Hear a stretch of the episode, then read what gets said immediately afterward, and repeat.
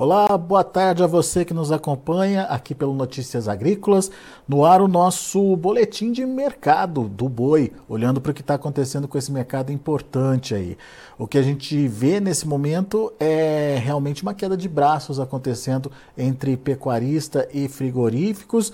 A frigorífico de um lado tentando é, pagar preços menores que a referência, de outro os pecuaristas tentando resistir aí a essa nova, é, esse novo é, procedimento aí dos frigoríficos, mas enfim, qual é o cenário que justifica essa queda de braços? O que, que a gente está vendo hoje é, que justifica essa, essa é, tentativa de mudança de patamares de preços aí. Quem nos ajuda nesse entendimento é a Mariane Tufani. A Mariane é consultora em gerenciamento de riscos lá da Stonex, está aqui com a gente no vídeo.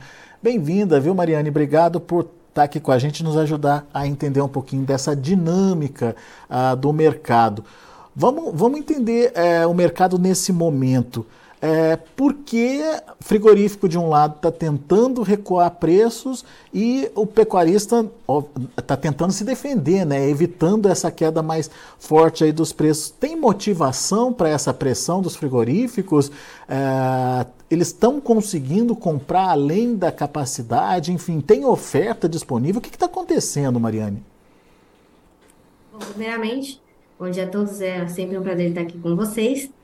E de fato o cenário não está favorável basicamente para ninguém, né? O que está acontecendo é que a gente está tendo uma demanda muito debilitada, seja no mercado interno quanto no mercado externo, e isso está batendo, obviamente, aonde? Na roupa do boi. Se a gente olhar né, a ponto da cadeia e o varejo, fazia muito tempo que a gente não via os preços cedendo. Né? A gente sabe que o varejo ele acaba repassando os preços e quando é alta eles demoram para passar para os outros elos, mas quando é queda rapidinho passa. E a gente está vendo que, só para vocês terem uma ideia, de janeiro até agora teve uma queda de 3% no, no preço da carne bovina no varejo.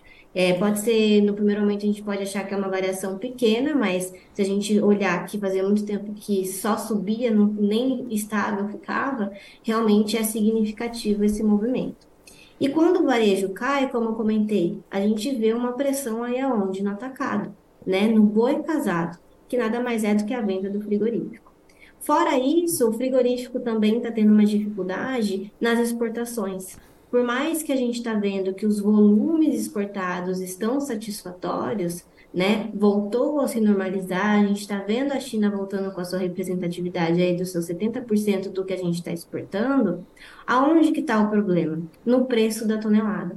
Né? Só para a gente ter uma ideia, nessa última semana, a gente teve aí o, preço médio da tonelada sendo vendido a 4.800 sendo que nesse mesmo período de 2022 era 6.500. Então, é uma redução aí de 26% no preço da tonelada.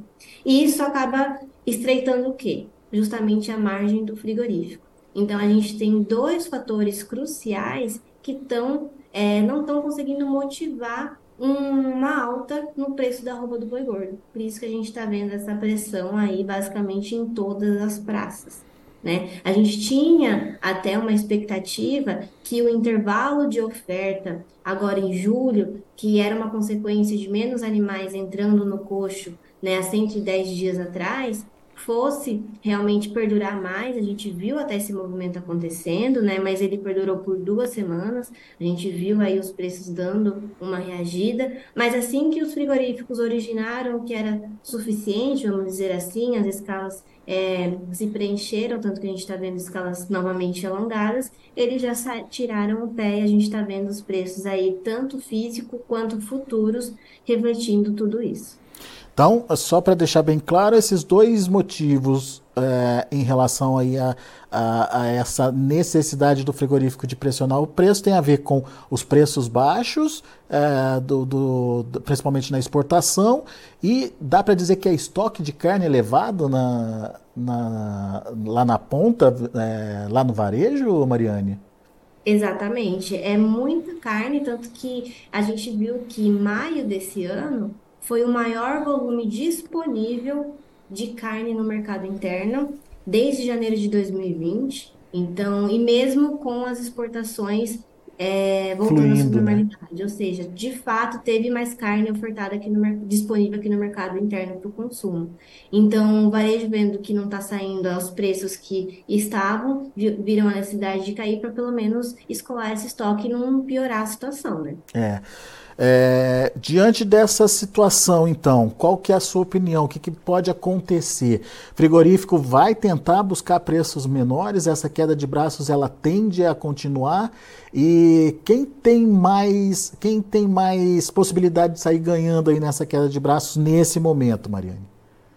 Bom, eu acho que é um, é um momento de muita atenção, né? Que agora a gente vai entrar basicamente para a oferta do segundo giro de confinamento, né? A gente observa que vai vir oferta, principalmente em estados onde milho e boi magro caíram com mais intensidade. A gente está falando de Mato Grosso, Goiás, muita atenção para períodos é, como outubro, novembro e dezembro para é, conseguir escalar esses animais que, que tem para vir. A gente vê Mato Grosso do Sul, São Paulo mais ociosos, mas esses outros estados podem aí é, vir com bastante oferta e muita atenção.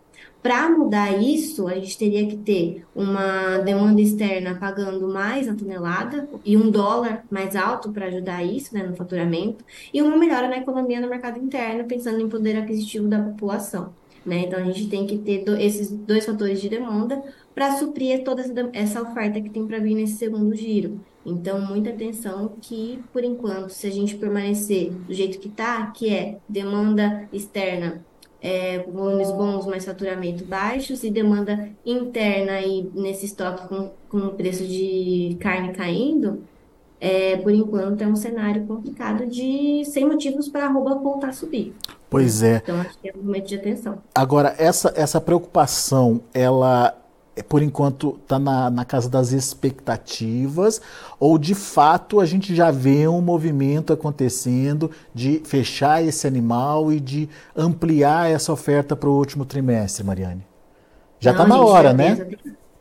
Sim, não, a gente já vê essa tendência, a gente é vendo aqui até com os nossos parceiros, indo ao mercado até pela nossa pesquisa de intenção de confinamento, é, o Goiás, por exemplo, tem alguns frigoríficos, algumas regiões que não tem escala para é, outubro para frente. Né? Então é um cenário aí muito complicado. Não tem escala tem... porque já está preenchida, é isso? Exatamente, porque não adianta nada comprar o magro que está barato agora, se não vai ter onde é, escalar depois para bater. Né? Então, tem muitos pecuaristas que já estão aí, que inclusive têm contratos com frigoríficos, que acabam já se adiantando nessa, nessa escala. Então, e nos tra... por isso que eu falei que é uma preocupação muito grande de vai vir esses animais, mas depois não ter aonde abater por conta de escala. Né? E aí pode virar uma bola de neve, e aí esses animais de outubro virarem para novembro, e assim para dezembro, e ficar uma pressão aí até final do ano. Essa situação de Goiás se repete em outros estados? Vocês verificaram Não. isso? Por enquanto, não. É mais focado no Goiás que a gente está observando, mas é, Mato Grosso a gente observa que vem uma oferta aí muito grande, mas ainda os frigoríficos não estão tendo tanto essa questão da, da reserva de escala lá. É mais no Goiás mesmo. Muito- Então, mais ainda o ponto de atenção, né? Se não está tendo essa reserva em Mato Grosso, é, é importante se atentar a isso nesse período quando vier. Pois é. É preocupante isso que você está falando, porque é, você tira toda a possibilidade de, é, de mercado daqueles que não, não têm não tem ferramenta ou não estão utilizando ferramenta de proteção, né? Eles ficam à mercê do, do, do mercado, da relação de oferta e demanda, e pelo que você está falando, vem muita oferta por aí, né?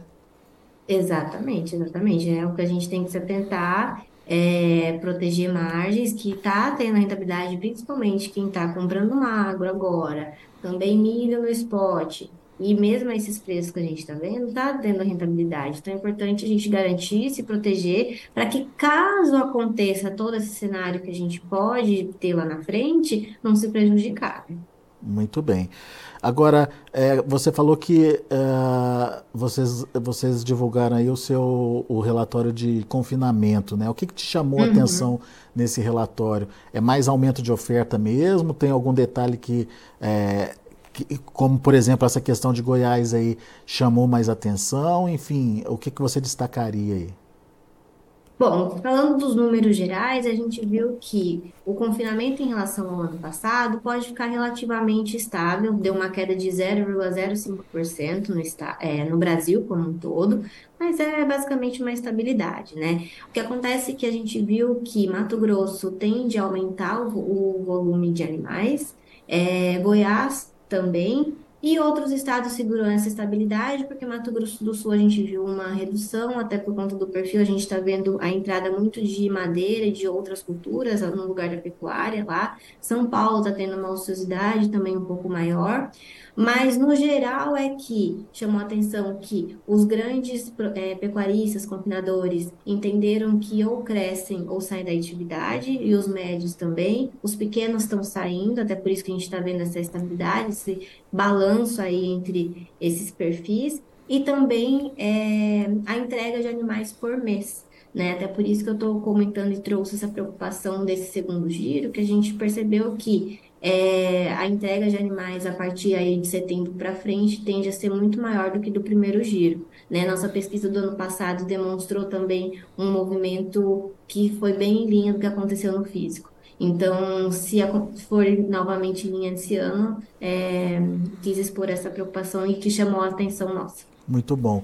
Ah, apesar de um confinamento eh, em números gerais para o ano eh, estável, né, sem grandes mudanças, mas o que a gente está percebendo, pelo que eu entendi, tem uma concentração de oferta vindo aí, principalmente nesse segundo semestre, principalmente nesse último trimestre, então, e é isso que está sendo alertado, certo, Mariane? Perfeito. Muito bom. Bom, fica aí a atenção para você, pecuarista, que está se programando. É, como a Mariane disse, é, não tem problema nenhum fazer esse confinamento agora, ah, desde que você está vendo que está gerando margem, enfim, está tendo margem positiva, mas não deixe de travar esse preço, não deixe de utilizar ferramentas de proteção, porque pode haver essa concentração de oferta lá no último trimestre e a gente sabe quando essa relação entre oferta e demanda eh, fica desigual o que, que acontece, né? Os preços tendem aí a despencar. Então eh, faça a sua atividade, não tenha medo, eh, mas eh, se proteja. É esse é o recado que eu acho que a gente quer passar aqui nesse momento, certo, Mariane? Com certeza. Exatamente. Muito bom. Mariane Tufani, muito obrigado, viu, mais uma vez pela sua participação aqui conosco. Volte sempre. Eu que agradeço. Tchau, tchau. Até a próxima. Tá aí Mariane Tufani Stonex aqui com a gente, trazendo as informações do mercado e fazendo esse alerta importante, concentração de oferta para segundo, o segundo semestre do ano, mais especificamente para o último trimestre do ano. É, hoje, você faz as contas, você percebe que ainda é positivo, que vai ter uma margem positiva, mas se você deixar o barco solto, se você for esperar pelos acontecimentos até o final do ano sem se proteger, você corre sério risco de encerrar o ano no prejuízo. Atenção aí para as palavras da Mariane. Deixa eu passar para vocês como estão os negócios na B3, Mercado Futuro. E olha só como se justifica tudo isso que a Mariane está falando. Olha só o outubro, 245,15. Está mais barato que o vencimento atual, o julho, que está em R$ 247,20. Outubro geralmente é um mês de escassez de oferta e esse mercado deveria estar tá invertido aí é, para justamente incentivar a produção é, lá para o último trimestre. Mas é, pelo que eu estou entendendo, o entendimento do mercado é que esse último trimestre já está preparado para essa situação e por isso é, não está estimulando ninguém a produzir nesse momento não. Outubro 245,15, uma queda de 0,26%. Setembro 245 reais, queda de 0,2%. O agosto 246 reais 70 centavos também caindo 0,28% e o julho 247 reais e 20 centavos, queda de 0,32%. 32%. Indicador CPEA, R$ 248,20, indicador de ontem, uma queda até importante aí, forte de 3,4%. São os números do mercado do boi. A gente vai ficando por aqui, mas antes de encerrar, deixa eu passar um recadinho para vocês, principalmente vocês que ainda não escolheram a melhor história de agricultor. São cinco finalistas já lá no site, prontas para é, serem votadas, você corre lá no site, escolhe a sua história, a história que você mais se identifica, vota lá nessa história. O nosso patrocinador Ouro, a Singenta, tem um recadinho para você também, para você também participar de todo esse processo aí. Vamos ao recado? Você já conhece, você já conhece o Acessa Agro? É a plataforma de benefícios da Singenta. Nela você ganha pontos através da compra de produtos da empresa. São mais de 3 mil itens que podem ser trocados. Vá agora ao acessaagro.com.br e conheça as ah, possibilidades aí que você tem. Se você é agro, acessa. Muito bem, a gente vai ficando por, por aqui agora sim. Na sequência tem João Batista Olive com Tempo e Dinheiro aqui pelo Notícias Agrícolas. Continue com a gente.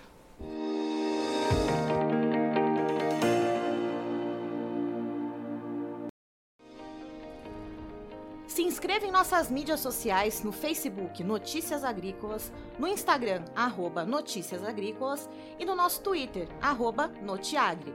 E para não perder nenhum vídeo, não se esqueça de nos acompanhar no YouTube e na Twitch Notícias Agrícolas Oficial.